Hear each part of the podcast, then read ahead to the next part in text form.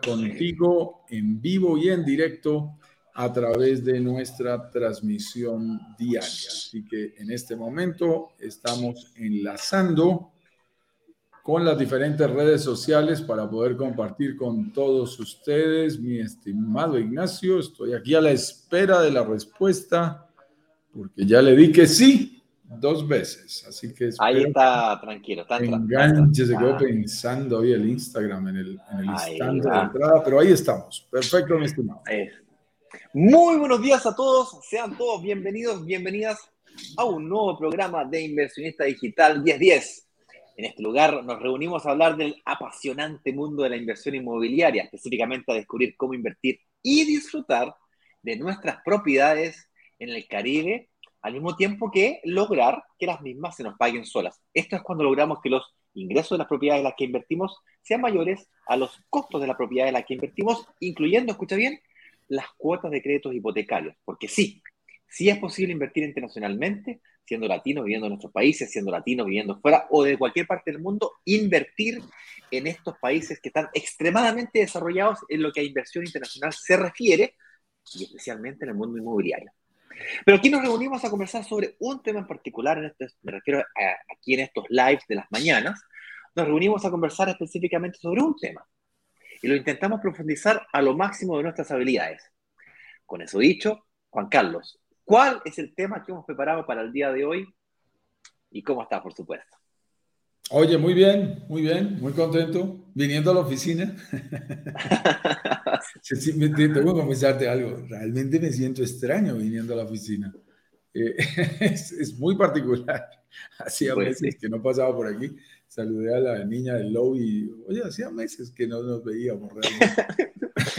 es, increíble, es increíble cómo ah, nos ha cambiado la vida con, con, este nuevo escenario, esta famosa nueva normalidad. Y yo en lo personal trasladé toda mi operación para adaptar mi, casa como oficina y, y el solo hecho de pasar por el tráfico, llegar hasta aquí otra vez, volver a entrar al parqueadero, volver a entrar al ascensor de la oficina me pareció, me pareció novedoso. Me siento como, como niño regresando. Estoy en el back to school. Me siento, como niño regresando a la escuela. Muy bien. Hoy vamos a hablar de un, de un, excelente, de un excelente tema y es cómo superar el miedo a invertir tanto sobre planos como el invertir en otro país. Dos miedos absolutamente naturales que alguien que está analizando la posibilidad de invertir en el exterior eh, y específicamente en el Caribe tiene todo el derecho a tener. Son miedos naturales, son miedos humanos que se nos presentan diciendo, no, yo prefiero invertir, pero es que esos sobreplanos no se ve nada, eso es un potrero, me están vendiendo, son unas, ellos les dicen render, unos dibujitos, muy bonitos los dibujitos, pero yo cómo voy a invertir mi dinero en unos dibujitos si no estoy viendo nada tangible, no hay algo que yo pueda tocar, que yo pueda palpar. Eh, eso lo hace más riesgoso. Y adicionalmente, aún más riesgoso si estamos hablando de que esa inversión, esa propiedad está ubicada en otro país. Incluso, y esto es algo muy particular que tenemos en nuestra comunidad, varias personas nos han dicho, eh, señores, eh, yo estoy invirtiendo con ustedes en la Riviera Maya y nunca he ido a la Riviera Maya. nunca han estado en la Riviera Maya. Entonces, e, es, realmente algo, algo increíble lo que se puede dar ahora.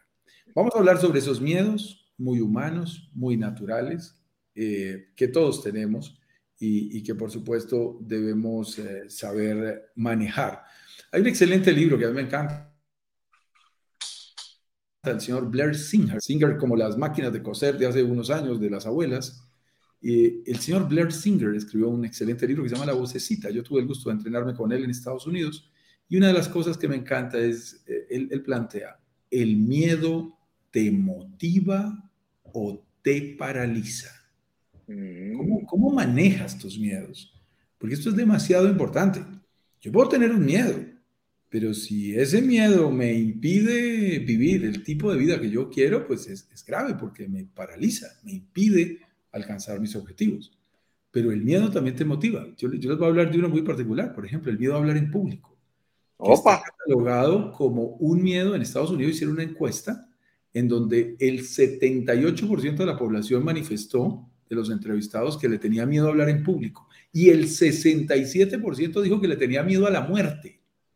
O sea que el miedo a hablar en público era más alto. Wow.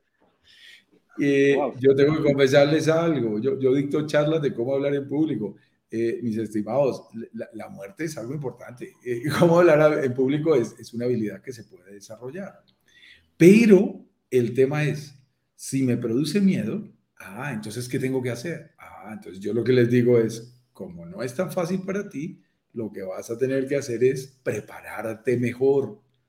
Y muchas personas, y me encanta tener testimoniales aquí en mi firma de consultoría de esos temas y de entrenamientos, eh, nos dan las gracias y nos dicen, wow, fue precisamente ese miedo a ser el oso, el miedo a hacerlo mal, lo que me transformó en un gran conferencista. ¡Wow! Mira. ¡Qué interesante! El miedo te motivó, no te paralizó a convertirte en, un mejor ser humano, a desarrollar esa habilidad que te faltaba.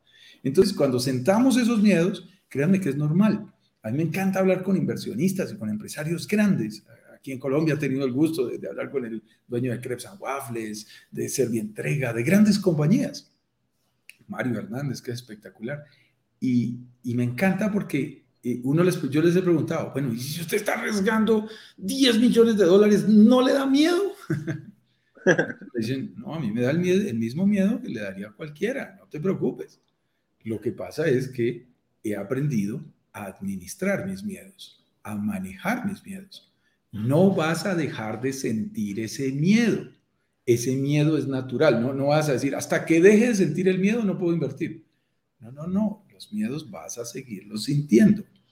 Pero si te educas, si tienes más información, si los empiezas a entender diferente, pues eso, eso te va a permitir tomar decisiones diferentes. Mi estimado, yo ya estaba entrando en el tema, eh, porque hoy me emocioné con el tema de los miedos, pero contémosles eh, un poco a las personas que están entrando, sobre todo a los nuevos, en qué momento estamos, mi estimado Ignacio, porque, porque es demasiado importante. Claro, hoy día viernes es el último día de la semana y como tal tenemos eh, ya cumplido 5 de 10 lives que realizaremos como calentamiento previos al próximo workshop. Eso quiere decir que la próxima semana será la última semana en la que estaremos realizando estos lives para prepararnos para el, para el workshop. Te preguntarás, ¿qué es lo que es el workshop?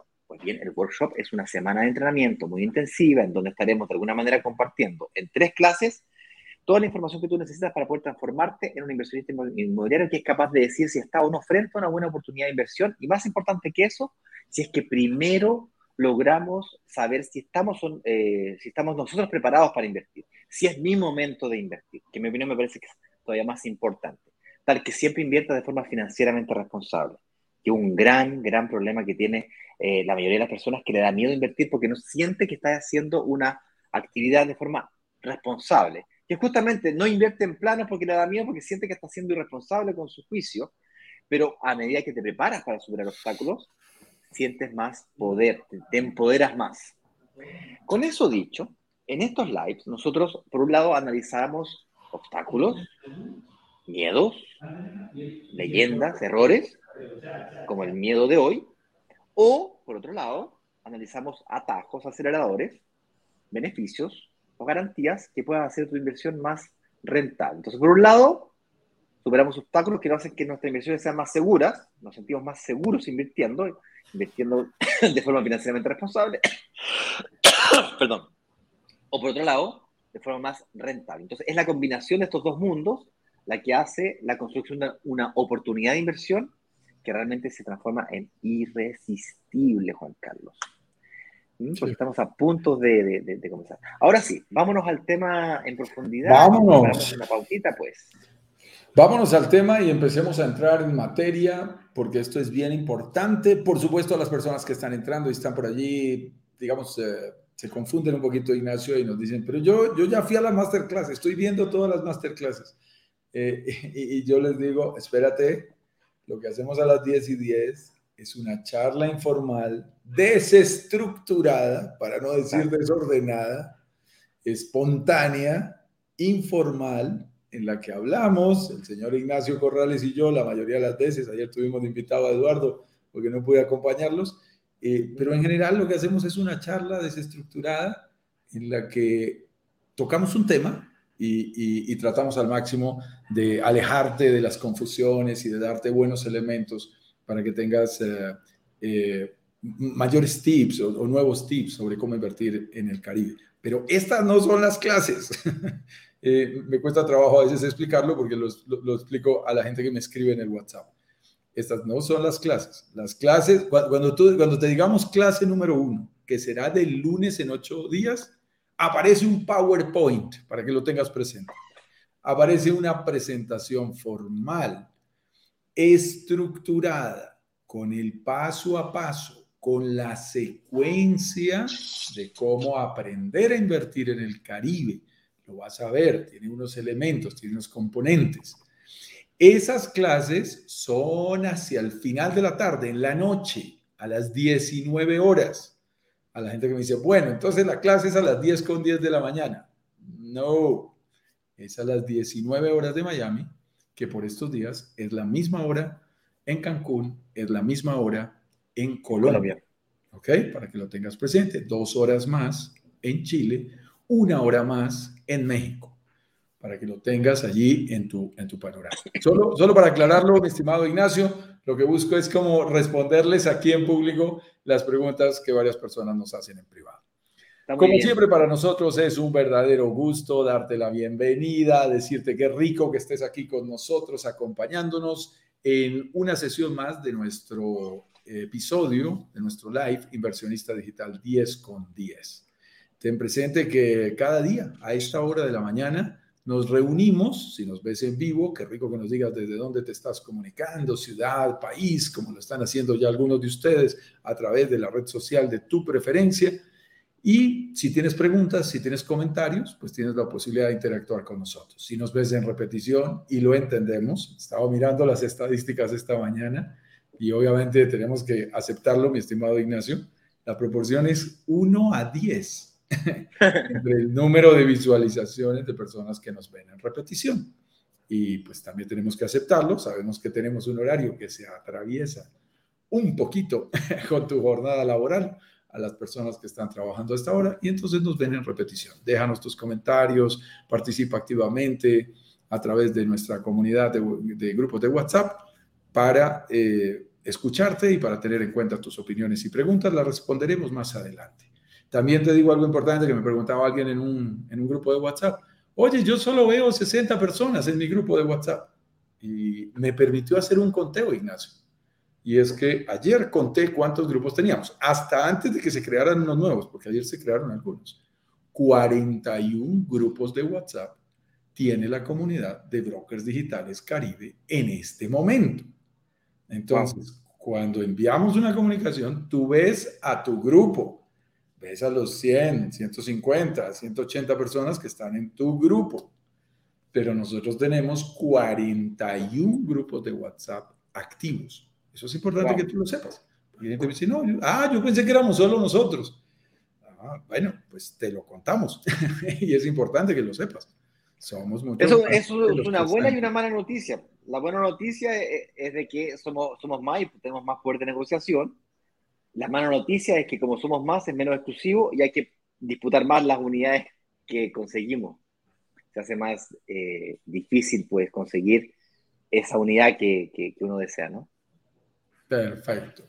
Y entonces entremos en materia para hablar en nuestro episodio 215 y eso significa que tenemos toda una inspiroteca ahí en nuestro canal de YouTube, puedes navegar, encontrar, imagínate, más de 200 temas tratados. Eh, de la mejor manera posible, compartimos nuestras mejores ideas, en algunas ocasiones con invitados, puedes revisar los temas que tú quieras, todos hablando sobre inversión en el Caribe. Y hoy vamos a hablar sobre cómo superar el miedo a invertir sobre planos y cómo superar el miedo a invertir en otro país. Y es que eh, hemos hablado muchas veces que, que, la inversión, específicamente en blanco, como le dicen en Chile, o sobre planos, como lo decimos en muchos países, es la que genera mayor desconfianza porque eh, se trata de invertir cuando no han construido nada. se trata de, invertir cuando no hemos visto nada. Y hay gente que me dice, no, yo hasta que no vea la casa modelo, el apartamento modelo, el apartamento prototipo. ¿Cómo, le dicen en Chile al... El, eh, departamento piloto. El departamento piloto.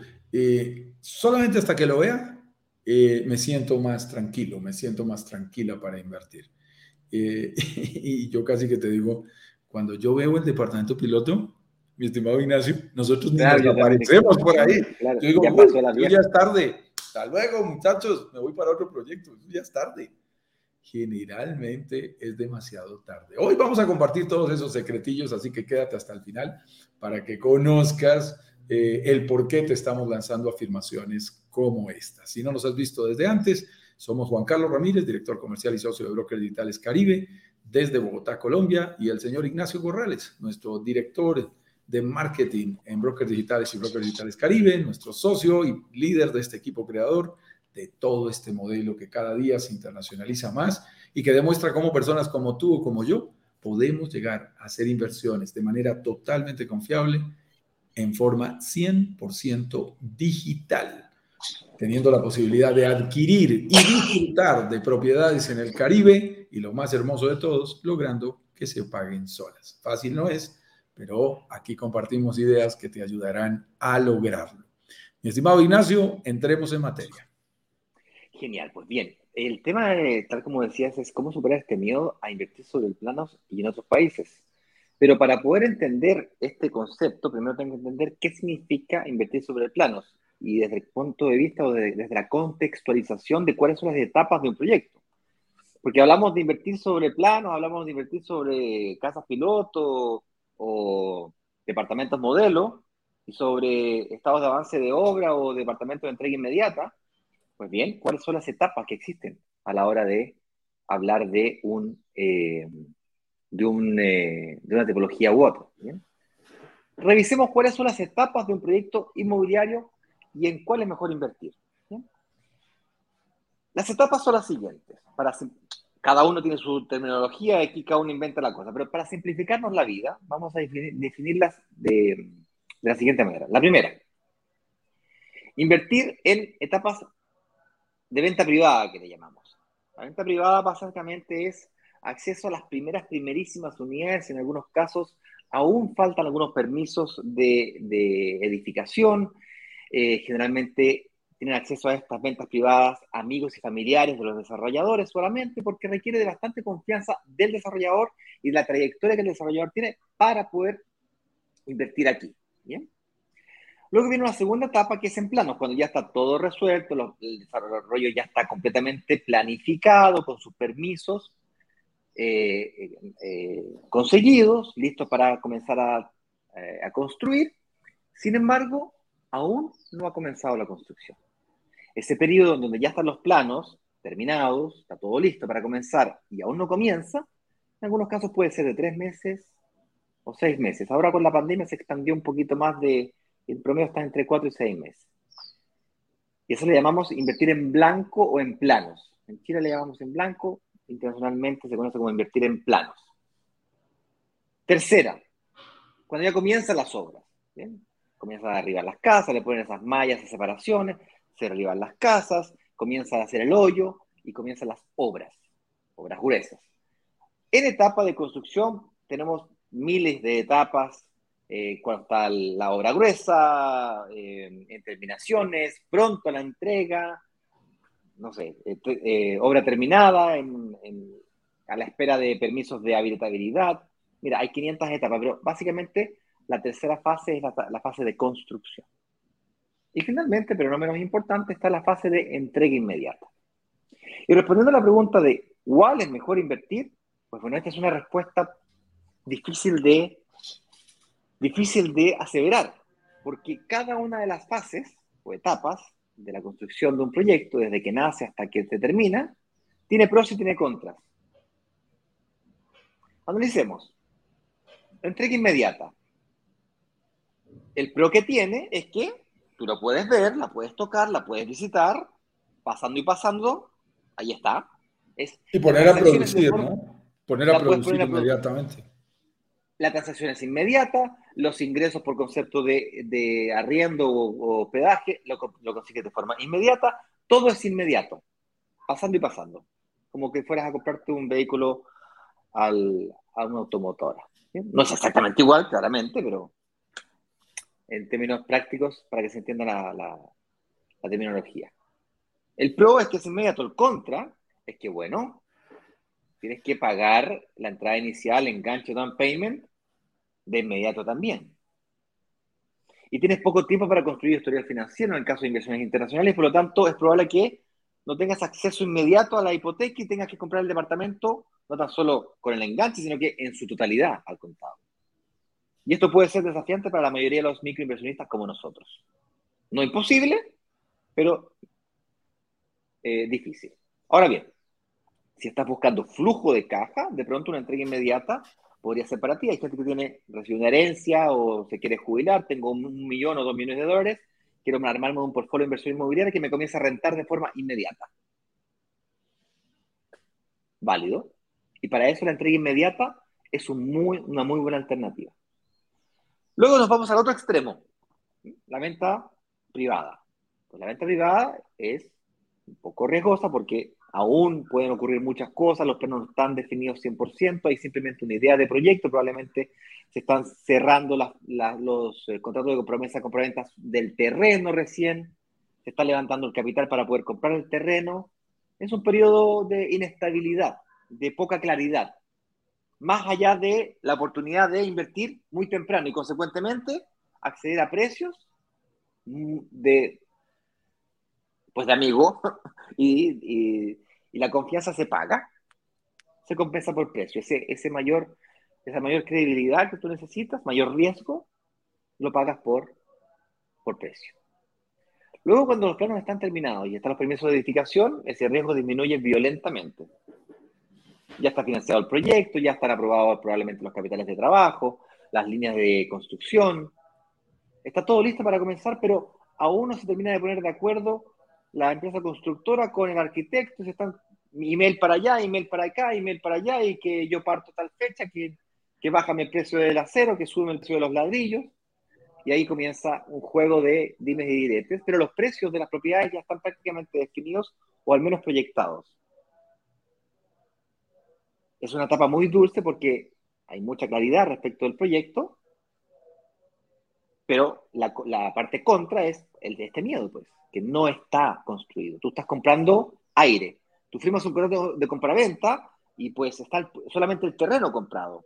Y en algunos casos comprado en sociedades, eh, de, inmobiliarias que se constituyeron especialmente dada la sociedad de la inversión del terreno, producto del periodo previo de, de lanzamiento en venta privada, etcétera, etcétera. A mí en lo personal me encanta invertir en blanco. ¿ok? Es una situación muy personal. y cuando digo me encanta, 90% de mis inversiones son ahí. Las he hecho en esa etapa. Acabo de hacer una inversión en Juan Carlos, en Chile, eh, la semana pasada, de un departamento. Cuando digo acabo, pero en realidad la hizo Brokers Digitales como empresa, no la hice yo como tal, pero vaya, eh, como yo como miembro eh, me siento parte. Y le hicimos de una entrega inmediata pero eso porque teníamos unas comisiones que no tenía que pagar, entonces hicimos una reinversión inmediatamente. Entonces me pagaste y te volví a, volví a inyectar el dinero en tu empresa y bueno, llegamos a unos acuerdos ahí. Entonces pagamos el enganche inicial eh, por completo y nos vamos a aprovechar de algunos beneficios tributarios producto de las facturaciones que tuvimos este año. Entonces, no siempre todo es blanco y negro. Hay zonas grises. yo no te puedo decir, yo siempre invierto en blanco. Hay ocasiones en las que me conviene invertir en entrega inmediata. Con eso dicho, la mayoría de mis inversiones y mi, recomendación va a ser el 90% de las veces invertir en blanco, porque además el beneficio que tengo de invertir en blanco es que tengo mucho tiempo para prepararme para una hipoteca y lograr, con eso lograr un financiamiento del 50, 60 o hasta 70% en el caso del Caribe. Y además, si es que soy inteligente y utilizo la comunidad como, como palanca, puedo negociar con las desarrolladoras el pago parcelado o en cuotas del enganche inicial.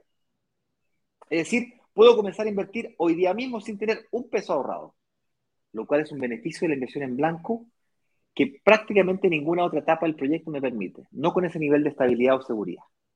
Porque la venta en privado generalmente es para adelantar capital y por lo tanto hay que ponerse con un poquito más de platita. No basta con que te compres un departamento, ahí probablemente el inversionista, el, el desarrollador está levantando capital quiere que te compre unas 10 unidades, unas 15 unidades, para que te pongas serio y con eso de alguna manera estabilizar, o a lo mejor que lo ayudas a comprar el terreno, también puede ser. Y luego viene la etapa de la construcción, que también tiene pros y contras. El hecho de que esté en construcción todavía me queda tiempo, es un pro. El contra es que me queda menos tiempo, por lo tanto tengo que acelerar los procesos. Las cuotas probablemente me van a quedar más altas. Eh, tengo menos tiempo para preparar la, hipoteca, probablemente ya está un poquito atrasado, entonces corro riesgo de no alcanzar a construir mi historial financiero. Tengo que tomar las precauciones del caso necesarias. ¿Ok? Básicamente, estas son las etapas. Y tratando de responder a la pregunta, ¿cuál es mejor eh, etapa de inversión? La pregunta es, depende. ¿Cuál es mi favorita? Pues mi favorita es invertir en blanco, pero no quiere decir que nunca evalúe la posibilidad de invertir en entrega inmediata. Porque todo tiene pros y contras. ¿Me quedo algo fuera? Excelente, no, mi estimado, excelente, mi estimado Ignacio. Yo creo que además eh, te adelantaste a la contrapregunta que yo quería hacerte y es... Eh, ah, perdóname. ¿Cuál te gustaba más? ¿Cuál nos gusta más en Brokers Digitales y en Brokers Digitales Caribe?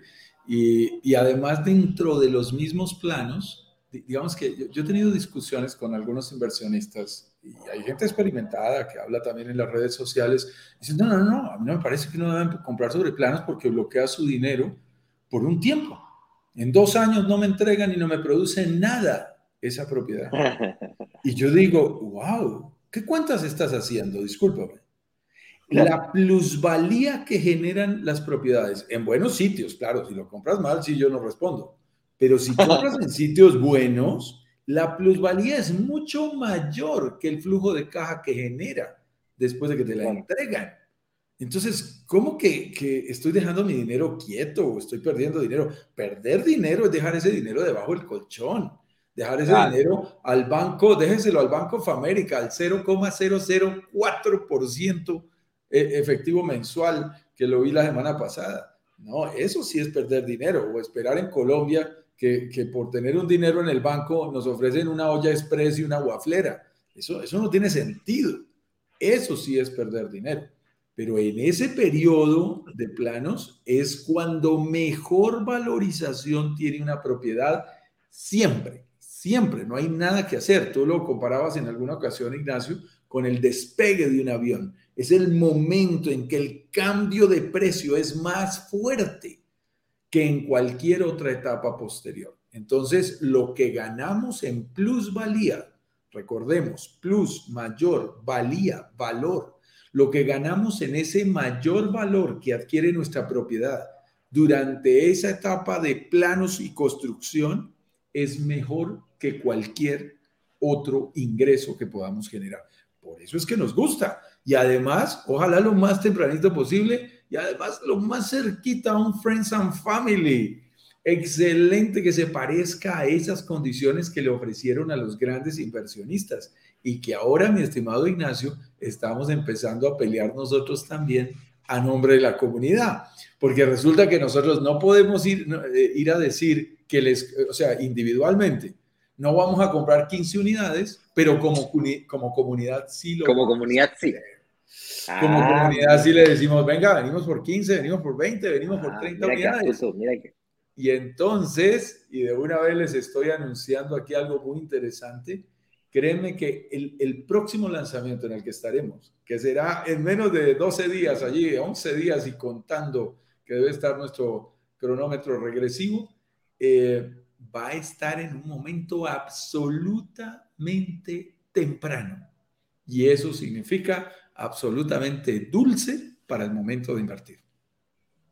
Eso me lleva a la siguiente pregunta, que es, bueno, ok, entiendo las etapas, entiendo cuál te gusta a ti, pero hablemos de riesgo, porque ah, como tiene pros, tiene contras, pero bueno, esos, esos pros y contras están asociados a riesgo. Yo te modifiqué un poquito la pregunta, te dice, ¿qué riesgo tiene la inversión sobre planos versus la entrega inmediata, que es la, su competidor más cercano, digamos? Sí, eso es, eso es demasiado cierto. Yo, yo creo que básicamente es un tema de cumplimiento de la palabra, ¿no? ¿Qué, ¿Qué, es lo que le puede preocupar a uno? Bueno, pues básicamente que lo que le están ofreciendo no sea exactamente lo que luego le pueden entregar. Eh, por allí ya hay alguien lanzando algunos comentarios de, de, un par de experiencias anteriores que no les fue bien en su respectivo país con algunos desarrolladores. Este es un tema delicado pero también les digo, eh, a, mí me gusta como, como lo plantea muy bien Robert Kiyosaki, que, que, insiste en que la gente cree que él es una persona arriesgada. Ah, me y él dice, Y él dice, no, no es tan cierto. Yo recuerdo en una reunión que estábamos en el JW Marriott de Scottsdale, que es muy cerca a, en Arizona, a, ¿cómo se llama? La capital de Arizona, no se me escapó. Ah, no, sé, no soy tan gringo. no, me acuerdo, no me acuerdo. Nosotros nos entrenamos allá por, por siete días con el, equipo de Y estábamos ahí reunidos en ese hotel. Y, y me decía, y nos decía, pues nos comentaba un grupo grande, no estaba yo hablando en privado con él, solo tuve la oportunidad de hacerlo un par de ocasiones, pero, pero decía algo que era muy valioso, decía, la mayoría de gente cree que yo soy un tipo arriesgado, que yo soy un inversionista arriesgado, y eso no es cierto, porque lo que existe en el mundo es diferentes niveles de acceso a la información.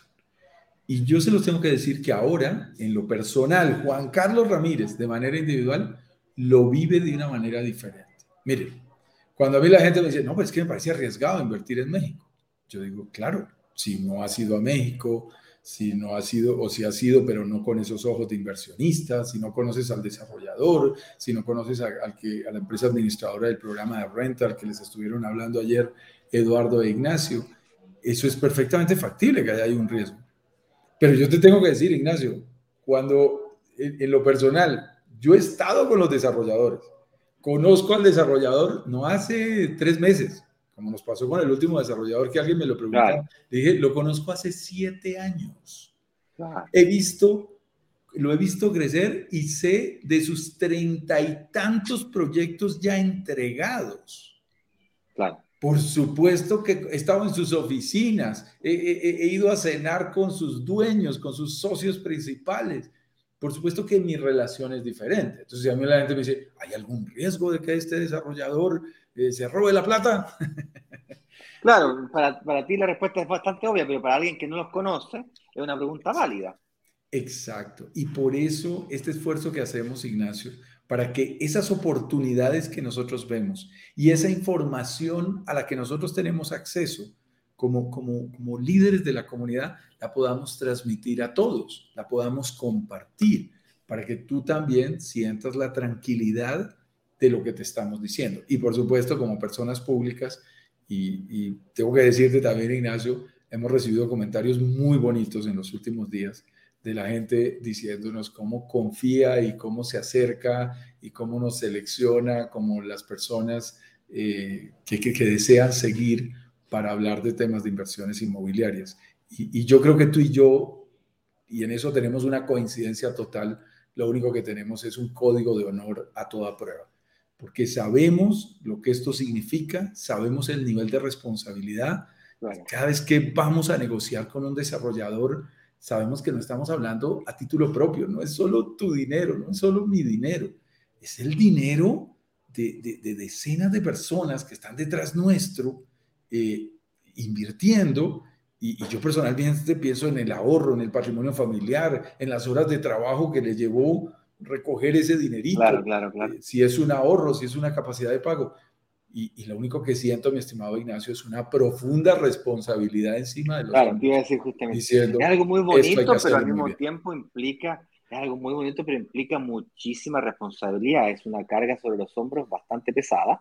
Y es por esa razón que en algún minuto cuando comenzamos en esto teníamos un nivel de compromiso eh, y ahora nuestro nivel de compromiso es muy superior. Tanto es así que no estamos comprometidos a fuego, a estar presentes todos los días, de lunes a viernes. O sea, no es cualquier persona que logra hacer eso.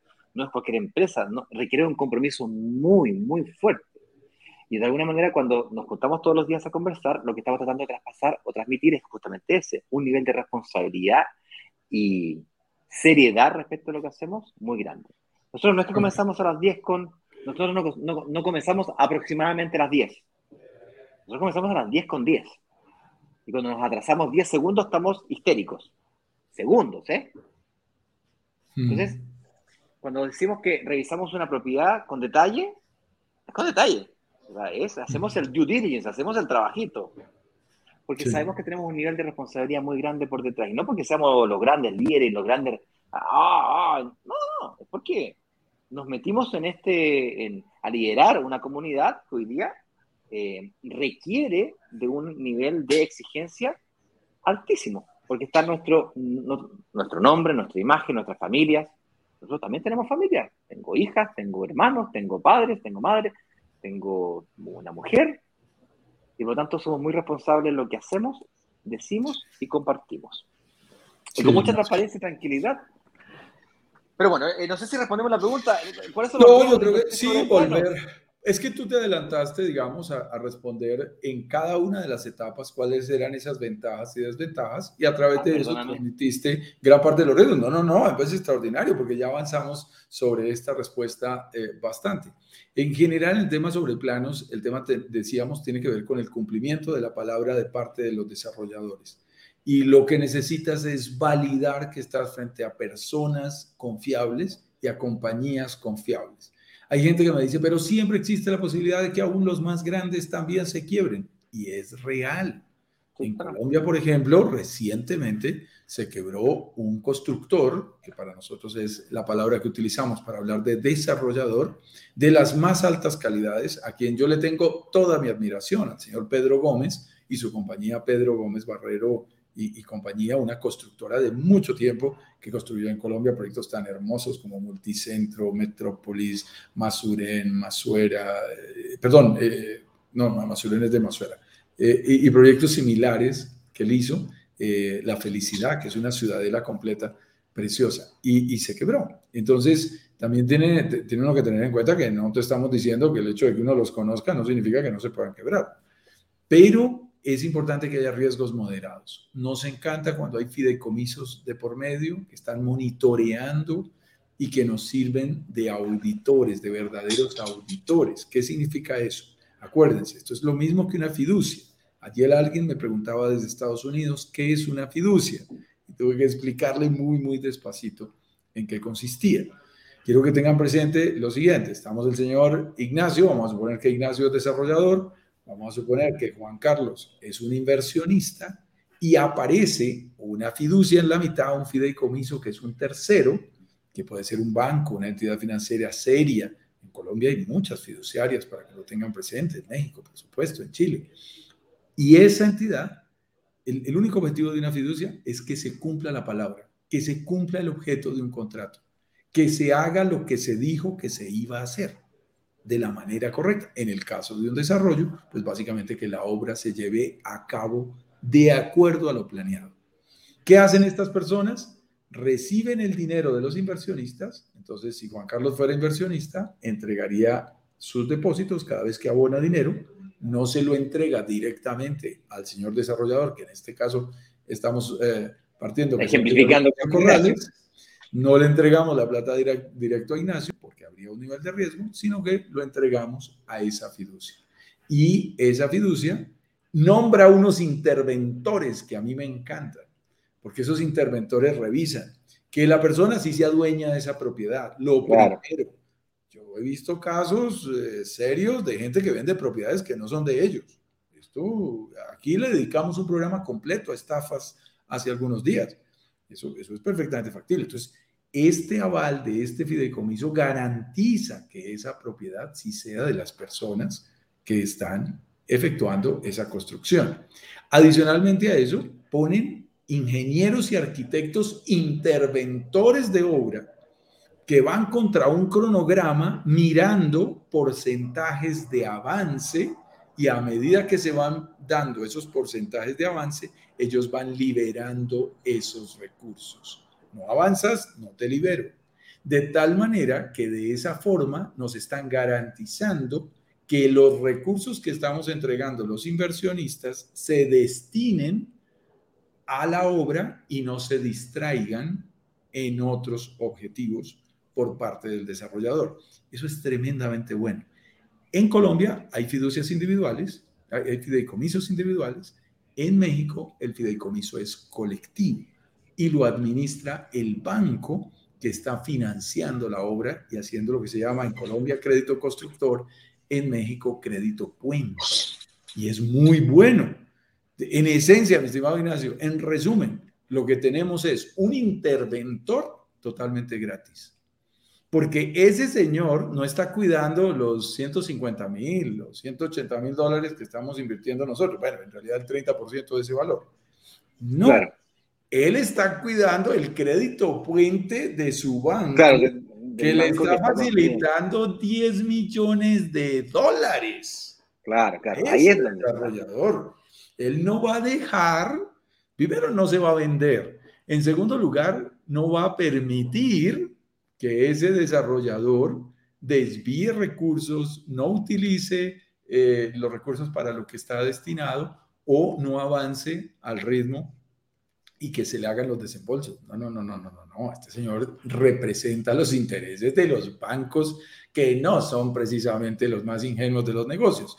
Pero a mí lo que me encanta, Ignacio, es que están trabajando gratis para nosotros, los pequeños inversionistas. Hay gente que me dice, Juan Carlos, yo quiero validar los documentos de las licencias de construcción. Yo le digo, ok, ningún problema. Al desarrollador y él los manda. Te puede mandar el PDF y el, documento digitalizado. Pero te digo algo, tranquilo, no te preocupes por eso, porque allá alguien ya lo hizo de manera súper rigurosa. Y no solo miró eso, miró las acometudas de servicios públicos, si había una licencia ambiental de por medio, si tenía que pedir permiso ante el plan de ordenamiento territorial de la municipalidad. O sea, todas las cosas que hay que hacer para poder hacer la construcción, mucho más allá de lo que se nos puede ocurrir a nosotros monitorear o auditar como pequeños inversionistas. Así que a mí me encanta porque es cierto, es un riesgo, pero es un riesgo moderado que cuando estás frente a un buen desarrollador y tienes una figura que lo esté controlando en el uso de sus recursos, pues la verdad, tenemos que decirlo, Ignacio, uno se siente muy tranquilo. Muy tranquilo. Tengo que confesarte que en Colombia me pasó en una ocasión, aquí en una zona muy bonita que se llama Chapinero Alto, que es contra la montaña, en donde invertí sobre planos y la obra nunca se llevó a cabo. Gracias a que había un fideicomiso, yo obtuve mi dinero de regreso, incluso con algo de intereses. Así que eh, la obra nunca se llevó a cabo y yo no corrí un solo riesgo. Luego, tengamos cuidado con eso, sepamos, sepamos eh, seleccionar a, los, a, los, eh, a, las empresas que lo hagan. Ahora, hemos tenido casos de desarrolladores que no utilizan fideicomiso. Y entonces hay gente que nos dice, ah, no, pero es que ustedes han recomendado el fideicomiso. Ok, pero es que resulta que hay desarrolladores que no necesitan préstamo. Claro. No necesitan el préstamo de, constructor de 10 millones. Cuidado, cuidado, es que es, diferente. Y, yo se lo tuve que explicar a una persona muy despacio, a uno de nuestros inversionistas. Es diferente cuando estoy frente a un desarrollador que tiene tanto pulmón financiero que dice, yo pongo los 10 millones de dólares, no necesito al banco, a un pequeñito que dice, no, no, no, yo no quiero fideicomiso y yo me monitoreo solo. No, no, no, no, no, no, no, no, tienes que tener cuidado si es una compañía seria, con tradición demostrada, que yo sé que inclusive puedo mirar hasta sus libros, algunos están hasta en bolsa de valores, puedo mirar hasta sus eh, libros contables porque son públicos y tienen de verdad, en algunos casos, centenares de millones de dólares en activos, pues obviamente se dan algunos lujos de, de, no pagar estos gastos financieros que, que les exigen fideicomiso.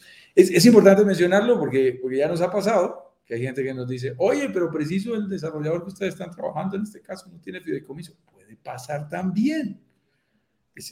Oye, otro miedo que, eh, que, pueden hacer la mente de los inversionistas, sobre todo los, los, inversionistas que estamos en Latinoamérica, está relacionado con lo que implica hacer inversiones en otro país. Ahí, ahí hay desafíos todavía mayores que vienen de la falta de información sobre las condiciones, reglas de otro país. Te lo puedo decir porque yo en este momento vivo en Brasil y hay ciertas cosas que me da, entre comillas, miedo a hacer. Por ejemplo, me da miedo iniciar actividades de una empresa. Ayer me encontraba, por ejemplo, tratando de asesorarme con un abogado y me daba 50 alternativas distintas, me dio regulaciones de no sé qué, me mareó. Le dije, bueno, eh, muchas gracias por tu reunión, pero déjame... Se más confundido. Claro, lo que no se lo puse, no se lo dije de esa manera, le dije, mira, muchas gracias, déjame ordenar mis ideas primero y luego volvemos a conversar. Básicamente me desordenó todavía más. Como decían las abuelas en Colombia, mi estimado Ignacio, no aclare que oscurece. no aclare que oscurece. Y venga, me pasó eso. Entonces, así como eh, el exceso de información puede oscurecer, la falta de información también, ¿vale? Entonces, vamos a hablar, a hablar un poquito de qué implicaciones tiene el invertir en otro país, ¿vale? De aquí no sé si le quieres dar al ángulo de eh, los, tipos de cambio, los impuestos, la, gobernabilidad, me refiero al derecho a propiedad y otros elementos que pueden ser de... Es, un listado, es un listado y es un listado importante. Yo creo que es, es bien importante y tenemos derecho a tener todos los miedos. Desde cómo se envía un dinero de manera confiable entre un país y otro, por ejemplo. Claro y la verdad, en Brokers Digitales Caribe, hoy por hoy, yo tengo que afirmarlo, mi estimado Ignacio, hemos desarrollado una expertise para transferencias bancarias internacionales muy fuerte. Porque tú sabes que tenemos clientes desde Alberta, en Canadá, hasta el sur de Chile, en Puerto, ¿cómo se llama el último? En eh, Puerto Aysén. Eh, ¿Perdón? ¿En Aysén? Sí. ¿Cuál es el último puerto más allá de Chiloé? Ah, más allá de. No, porque Chiloé está como por tres cuartas partes de Chile, todavía te falta todo lo que es la Patagonia, el Campo Hielo Sur. Campo Hielo... ¿Dónde está Félix? ¿En dónde está Félix? Ah, eh, Punta Arenas. Punta Arenas. Puerto Natales. Puerto Natales, sí, eso, ese es. Puerto Natales, para que no nos dejen allí mentir nuestros inversionistas. Y entonces tú tienes que aprender cómo se hace una transferencia desde Puerto Natales hacia México o cómo se hace una transferencia desde Alberta, desde Alberta, Toronto, Montreal, en el Canadá para hacer este tipo de inversiones. Entonces, la verdad hemos desarrollado un buen expertise, Ignacio. Yo aquí no voy a entrar en detalles en un día como hoy, pero en detalles técnicos, pero lo que te digo es, eh, hoy por hoy, hacer una transferencia internacional de unos pocos dólares, 500 dólares, o de 50 mil o 100 mil o 200 mil dólares cuando compras una propiedad de contado, eh, ya existe todo un procedimiento para hacerlo. Hay gente que me dice, mi banco no me ayuda, en mi banco me asustaron, me dijeron que me pueden estar tumbando. Nos ha pasado. La gente nos dice, el, el, asesor del banco eh, siente toda la inseguridad del mundo, con todo respeto, pero es que él no conoce el negocio que tú estás haciendo. Por eso es que te tienes que educar, por eso es que tú tienes que estar seguro, segura, en total libre albedrío de la decisión que estás tomando. Eh, yo se lo tuve que decir a alguien en, en, en, Toronto, en, Canadá. Recuerdo aquí mi amiga Yamilia, que hace unos días que no la veo por aquí, una enfermera, en donde el asesor del banco la bloqueó y no la dejó enviar su dinero a México, la primera vez que lo intentó. Nos tocó llamar a Canadá hablar con el asesor, explicarle y después decirle con todo el respeto, la dueña del dinero es ella, permite que ella haga su transacción con toda la confianza. Y luego de que hizo la primera, pues ya ha mandado varias veces sus cuotas y hoy por hoy, Yamilia pasa por el banco y hace esa transacción como una más, como pide un domicilio para pedir una hamburguesa para almorzar. Entonces, son procesos que a veces como los vemos nuevos, Claro, tenemos todo el derecho a sentir un poco de miedo hacia eso. Hay personas que se asustan con el tema legal, con el tema tributario. No se preocupen por eso. También les podemos explicar y contamos con personas y aliados. Eh, me encanta una persona como Adam Aranda, que está en Canadá y que tiene oficinas en Cancún y en Tulum. Y, es inversionista nuestro y, en el testimonial que él da me encanta como lo comparte Ignacio diciendo, después de que podía escoger a cualquier broker, escogía a Brokers Digitales Caribe por la confianza que me da en el manejo de, mi inversión desde Canadá en México, siendo él mexicano. Y, teniendo, viviendo en Canadá, siendo mexicano y teniendo no una, sino dos oficinas en Riviera Maya, una en Cancún y próximamente, si ya no la abrió, en, eh, en Tulum. Entonces, estamos hablando de una persona que tiene contacto directo, tiene eh, empleados, gente que trabaja para él, oficina en estos lugares, y prefirió trabajar con nosotros, fíjate. Porque y ha invertido antes en Había, tenía experiencia de inversión, conoce temas tributarios, Él nos da charlas a nosotros respecto de temas de, tributación. Y ha preferido, porque se sintió cómodo invirtiendo en un lugar en donde siente que hay una comunidad detrás que juntos podemos conseguir cosas mejores que las que él pueda conseguir solo por su, por su lado. Es lo mismo que siento yo, lo mismo que sientes tú, y probablemente sienten la mayoría de los que estamos aquí hoy día y o en el futuro. Y eso de verdad nos, nos, llena de compromiso, de responsabilidad por esa confianza que están depositando personas como, como Adam en nosotros. Y también es nuestro aliado para acompañarnos en el proceso que ustedes quieran. Muchos de nuestros inversionistas, por ejemplo, de Canadá, han entrado en contacto directo con él y les hemos dado todos sus datos, han charlado entre ellos y nos han dicho, hombre, este su señor es un abogado fabuloso, excelente, nos ha asesorado absolutamente en todo lo que necesitamos. Entonces, no se preocupen por eso. A veces nos preocupamos mucho por el tema tributario. Eh, también les digo, no se asusten y tenemos programas completos sobre eso, pero no se asusten porque nosotros todavía somos microinversionistas, Ignacio. A veces creemos que nos va a costar los impuestos, yo no sé cuántos miles de dólares hombre, lo digo con respeto, cuando tengamos millones de dólares, pues seguramente tendremos que tener asesores tributarios mucho más especializados. Pero aquí en términos generales, desde cada país, hay mecanismos a través de los cuales tú haces transparente esa inversión y tú terminas tributando, porque aquí todo es legal, tributando solamente sobre el valor adicional que tú te estés ganando, no sobre el valor total de las propiedades. Y además de eso, eh, si lo deseas, puedes hacer deducible tanto tu inversión como tu crédito hipotecario en otro país, si lo quieres hacer transparente con la administración de impuestos de tu país. Lo que te digo es, eh, no se preocupen, no, no, no es tan grave. Y a los que me dicen, no, pero el dinero mensual que genero, ¿cuánto voy a pagar de impuestos? Bueno, te vas a dar cuenta que al final se cruza, la propiedad se paga sola y no quedan unos dólares demasiado difíciles cada vez que viajes a disfrutar un rato del Caribe te los echas entre el bolsillo. No, no es tan grave, no, no, créanme que no es, no es algo tan complejo que a veces nos puede asustar y creemos que esas implicaciones que tiene invertir en otro país desde el punto de vista legal o tributario son complejas. Son muy sencillas. Abrir una cuenta como extranjero en el mismo México para mover tu dinero, tanto para recibir el dinero de la renta como para pagar tu crédito hipotecario es muy sencillo.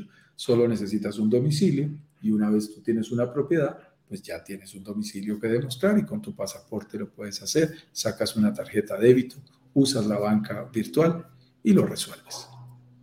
Antes de pasar a saludar y, y pasar a responder las preguntas que veo en el chat, me gustaría eh, tratar de concluir de que el secreto para poder superar los miedos es la información y el conocimiento. Y eso es exactamente lo que intentamos hacer acá todos los días de lunes a viernes a las 10 con 10 de la mañana, hora oficial de Miami. Le complementamos esta información con lo que llamamos nuggets y nuggetones, que son extractos de las mejores partes de estos lives y las publicamos en todas las redes sociales, inclusive he pedido que al equipo que nos ayuda a compartir estos nuggets y nuggetones también a través de WhatsApp en las tardes para que eh, la gente que nos sigue por WhatsApp también le llegue directamente el link al, al, al video, digamos, que estamos subiendo a las redes sociales luego te está atacando el sol. Muy sí, eso, estoy viendo, sí, me va a tocar cerrar aquí una de las cortinas, empezó a hacer un sol bonito de allá para acá, pero qué bueno, qué bueno que haga sol, ya, ya me quité la chaqueta. Y como si fuera poco, eh, como, como, toda esta información puede ser un poco desordenada, lo que hacemos para ordenarla de forma más clara es que preparamos un workshop. Tres clases muy intensas, muy ordenadas, estudiadas milimétricamente para hacerte pasar del absoluto cero a ser capaz de invertir de forma financieramente responsable, sabiendo si es o no tu momento de invertir y si estás o no frente a una verdadera oportunidad de inversión. Con eso dicho, ahora sí, hagamos un par de saludos y respondamos preguntas. Pues aquí tenemos a don Fabián Romero. Hola, buen día. Me da más miedo invertir en otros países. Bueno, justamente el día de hoy estamos tocando ese tema. Fabián, espero haber aportado, que hayamos comentado un poquito sobre eso. Fabián también nos pregunta, dice, los estoy viendo desde Bogotá, Colombia. Opa, están ahí cerquita, ¿no? Están, estamos muy cerca, estamos en Bogotá, nosotros estamos por aquí en la Castellana, así que eh, creo que debe estar llegándote un sol adicional hoy si estás en Bogotá. Jorge Reyes nos saluda desde Santiago de Chile. Jorge, mañana viajo a Santiago, estaremos cerquita en las próximas semanas que voy a estar por allá haciendo algunos trámites en Santiago luego que salga de mi cuarentena, por supuesto. Andrea Forrero nos saluda. Hola, muy buenos días desde Bogotá, Colombia. Saludos, Andrea. Andrea nos dice, mira, yo tuve dos experiencias fallidas de invertir en mi país con constructoras poco conocidas. Incumplieron las fechas de entrega. ¿Cómo identificar el proyecto seguro en otros países e invertir sobre planos? Mira, Andrea, nosotros, bueno, de alguna manera ya respondimos durante el live. te, puedo, te puedo decir que yo también tuve experiencias con constructoras que no cumplieron, los, no cumplieron los plazos, pero en esto tenemos que ser un poco menos dramático de lo que realmente pueda llegar a ser. Como inversionistas, no estoy diciendo de que un incumplimiento de plazo no sea grave, pero dado que nosotros solamente pedimos la hipoteca cuando nos entregan la propiedad, si se atrasa tres meses o seis meses, nos afecta muy poquito o nada. Es más, en algunos casos nos puede beneficiar porque nos da más tiempo para construir más historial financiero y más tiempo para poder pagar más cuotas del pie o entrada inicial, enganche inicial y eventualmente dar un porcentaje mayor de pie, negociar mejor, enfrentarnos mejor a una posible inversión. Y en todo caso, el acceso a la, a, la, hipoteca o el atraso de la fecha de entrega de una propiedad no te impide, particularmente en el caso de Riviera Maya, invertir en un segundo departamento, es decir, iniciar el ciclo antes de que termine el primero. Voy a explicar cómo se hace ese tipo de estrategias de aceleraciones del ciclo durante la semana de workshop, específicamente la clase número 3. ¿okay? Y yo tuve también una experiencia muy desagradable de atraso de, eh, de, construcción de un inmueble, y ahí sí me, sí me pegó duro, porque yo no estaba comprando para invertir, sino que estaba comprando para vivir. Entonces me produjo, se me produjo un dolor de cabeza muy grande cuando estaba yo viviendo con mis padres, ya estaba casado, aún no me entregaba la propiedad, yo con señora nueva, regresado de luna de miel y yo sin casa.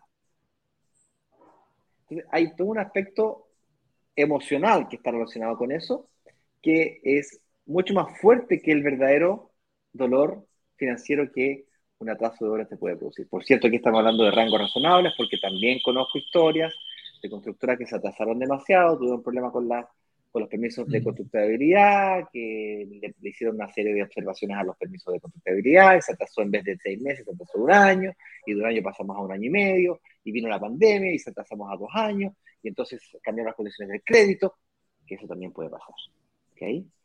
Eh, vivimos en un mundo en el que y también puede caer un asteroide donde nos morimos todos y se acabó el planeta. También puede pasar. Está lo posible y lo probable, ¿no? Sí, Andrea, eh, ten presente que de verdad todo el secreto está en lo que te resumía ahora Ignacio como nuestro mensaje del día de hoy. Más información, más conocimiento, más preparación para que tú te sientas más segura. En la medida en que estás más cerquita, conoces mejor al desarrollador, también te das cuenta de su seriedad.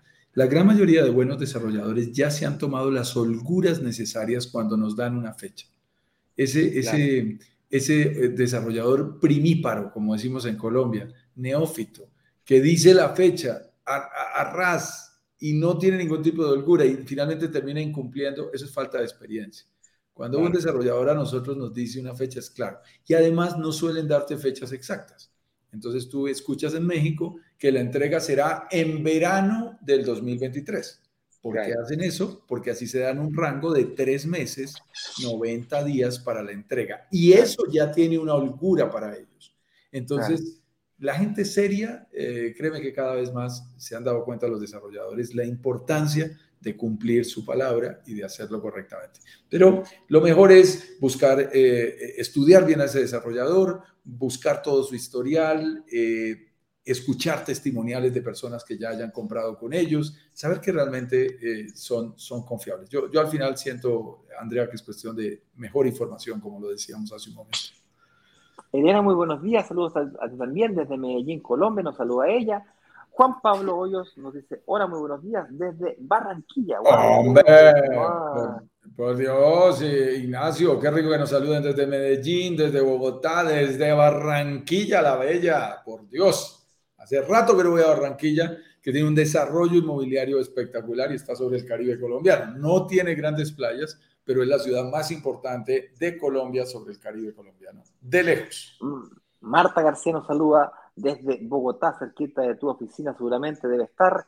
Porfirio MTZ nos saluda, nos dice, le, Les mando saludos desde a Juan Carlos e Ignacio. Desde Montreal, Canadá, para mí, invertir en un país donde nunca he estado es más inquietante que invertir en planos. Nos dice exactamente lo mismo. O sea, a él no le da miedo invertir sobre el, sobre el plano, sobre, no le da tanto miedo sobre eso, pero sí le inquieta invertir a larga distancia a otro país. Eso sí le da más inquietud. Y en un país en el que nunca ha estado. Y me recuerda una de nuestras, una de nuestros inversionistas en República Dominicana que nos compró desde eh, Valparaíso, en Chile. Él era esposo de una chilena, pero el señor era chino de la China. Y nos estaba comprando, se, me olvidó el nombre, me lo he aprendido, pero se me olvidó. Era como Swan Hu, sí, Swan Hu, Chin Hu. Eh, lo tuve que pronunciar 50 veces para decirlo bien. Y todo el tiempo me decía, a ver, vuélveme a mostrar el mapa. ¿Dónde es que estoy comprando? No sé, nunca he estado en el Caribe. No entiendo qué es República Dominicana. No sé qué es Punta Cana. Ok, pero me gusta el negocio. Y, yo decía, es increíble eh, generar las confianzas suficientes para que una persona de la China, desde Chile, invierta en Punta Cana. Esto es una verdadera locura. Y, créeme que es un proceso, eh, y allí no tenemos tu nombre, sino quizás es tu apellido Portillo, eh, MTZ, como te identificas. es muy curioso, pero yo no tengo la estadística, pero podría empezar a buscarla de qué porcentaje de nuestros inversionistas nunca han estado en la ciudad, por lo menos, en donde están invirtiendo. Y, el porcentaje no es bajo, Ignacio, no es bajo. Yo creo que más del 20-30% no han estado en Playa del Carmen, no han estado en Tulum, no han estado en Bávaro, en Punta Cana, no han estado en las ciudades donde invierten. Puede pasar. más lejos, mi, mujer invirtió, eh, siendo brasilera, eh, cuando vivíamos en Chile, invirtió en un proyecto en eh, una comuna llamada San Miguel. Nunca había ella ido a San Miguel y debo reconocer que yo tuve que buscar en el mapa exactamente dónde quedaba, no, no estaba correctamente ubicado. Pero para no sentirme tan mal, la llevé yo un día para allá. Quiero preguntar hoy día a mi mujer, ¿dónde ella tiene su departamento? No podría llegar. No sabría cómo llegar. No sabe ni dónde, no, no, no se ubica para nada. Sí, sí, Aquí aprovecho de, de saludar a que está ahí. Oye, Sandra, muy buenos días desde Chiloé, llegando desde otra ciudad de México, Valdivia, otra hermosa ciudad del sur de Chile. Efectivamente, Valdivia es muy bonito. Gracias a Ignacio Juan Carlos nos dice por estar e instruirnos. Gracias a ti, saludos a ti, Sandrita. Y efectivamente, Valdivia es una hermosa ciudad, igual que Chiloé. Hola, buenas tardes, en la ciudad de Valdivia. Es eso, es eso. Ah, es, es, Sí. Jesús Alberto Carvajal, solo gracias desde la hermosa ciudad de musical de Colombia. La ciudad musical de Colombia es Ibagué. Qué rico saludarte, Jesús Alberto, ahí en Ibagué. Tenemos amigos espectaculares, eh, es gente maravillosa. Yo con Ibagué y con Neiva tengo una conexión muy especial. Mi abuelo es de Neiva, eh, era de Neiva y, me encanta esa zona del país. Gisela nos saluda, Juan Carlos Ignacio, saluda desde Bogotá valiosa información. Muchísimas gracias. Gracias a ti, Gisela, por escucharnos. Buen día, Ignacio Juan Carlos. Excelente tema. Un abrazo. Gracias a ti. Opa, se me pasó ahí una. Janet nos saluda desde Colombia. Fide, eh, no sé la pregunta. En Colombia, las fiducias en el momento de la escritura son muy demoradas y entregan requisitos a medias dilatando. Ok, Janet, en esto, en esto, claro, en Colombia se hace los fideicomisos complementa con la legislación y nadie parece ah. controlarlo. ¿Cómo es, ¿Cómo es el proceso en, a nivel internacional? Nos pregunta. Ahí está. Mi estimada Janet, yo creo que el hecho de que en Colombia el fideicomiso se haga en título individual permite que, que las fiducias hagan como cierto juego. En, en, México, como es colectivo, es una sola presión y ahí vamos todos los inversionistas pegados. Entonces no nos pueden tomar del pelo tan fácilmente y creo que es más serio. Yo he vivido ambos procesos y creo que es más serio. Pero como también te digo, a mí en Colombia, con fiducias individuales, con fideicomisos individuales, me fue muy bien. Claro, yo estaba, es una de las fiducias más, más serias, eh, respaldadas en su momento por el sector petrolero colombiano. Eh, también tengan cuidado, asegúrense de que detrás esté una fiduciaria seria. Es, muy importante en los negocios, ¿no? Entonces, tengan cuidado.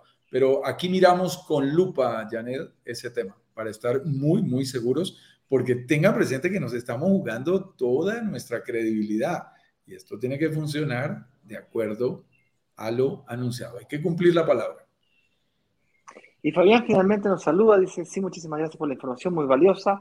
Sí, así es, un sol muy lindo después de un frío intenso en la madrugada que te vi que estabas con una marca bien abrigada, yo aquí casi transpirando, eh, y a pesar de que está lloviendo, eh, esto para mí es muy raro, yo soy chileno, y para, mí es muy extraño que esté lloviendo y que haga calor. Se acerca el arco iris. Muy bien, señoras y señores, esa fue la sesión de preguntas y respuestas del día de hoy. Muchísimas gracias por acompañarlos, por acompañarnos. Nos vemos el lunes con un nuevo episodio de este capítulo. Tendremos una semana intensa, será la última semana de calentamiento previo a la workshop. Yo estaré acompañándolos desde Santiago de Chile. Ya eh, voy a ir a ver a mis padres previo a Navidad. Y serán tres semanas en donde voy a estar para allá y para acá, para allá y para acá. Voy a transformarme en un verdadero nómade digital. Pero nos estaremos conectando todos los días hasta que nuestra habilidad de cognitiva, nuestra habilidad de salud y por supuesto la tecnología nos acompañe para ello. Un fuerte abrazo, nos vemos online. Un abrazo, un gusto. Vamos para Villa de Leyva este fin de semana, así que tenemos alguna notita para ustedes. Una ciudad hermosísima que ustedes saben que a los colombianos nos encanta. Nos vemos el próximo lunes 10 con 10. Chao a la gente del Instagram también. Chao, chao.